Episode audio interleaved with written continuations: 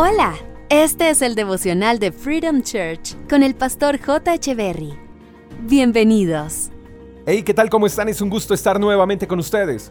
Romanos capítulo 5, versos 4 y 5 dicen, la resistencia desarrolla firmeza de carácter y el carácter fortalece nuestra esperanza segura de salvación. Y esta esperanza no acabará en desilusión, pues sabemos con cuánta ternura nos ama Dios porque nos ha dado el Espíritu Santo para llenar nuestro corazón con su amor. Hay que resistir, resistir ante lo que atenta a nuestra fe, resistir ante los problemas de la sociedad, resistir ante la enfermedad, resistir ante el pecado, resistir ante las dificultades, resistir ante las crisis y resistir no es sinónimo de huir o rendirnos. El pasaje dice que al resistir desarrollaremos firmeza de carácter. Entonces, cada prueba, cada problema, cada crisis es un reto extremo de carácter. Y los retos son para asumirlos y superarlos, no para ignorarlos. Y cuando resistimos en fe, esa fe hace que no perdamos la esperanza, la esperanza de salvación, la esperanza en que Dios entrará en acción y obrará un milagro sobre la situación.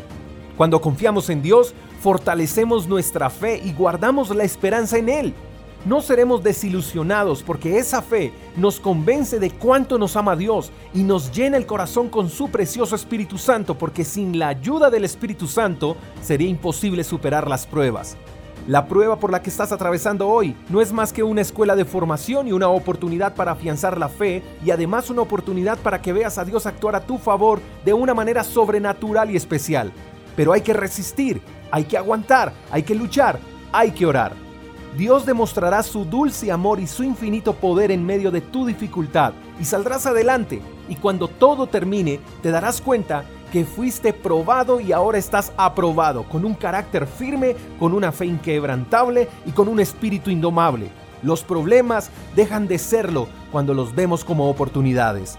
Espero que tengas un lindo día, te mando un fuerte abrazo, hasta la próxima. Chao, chao.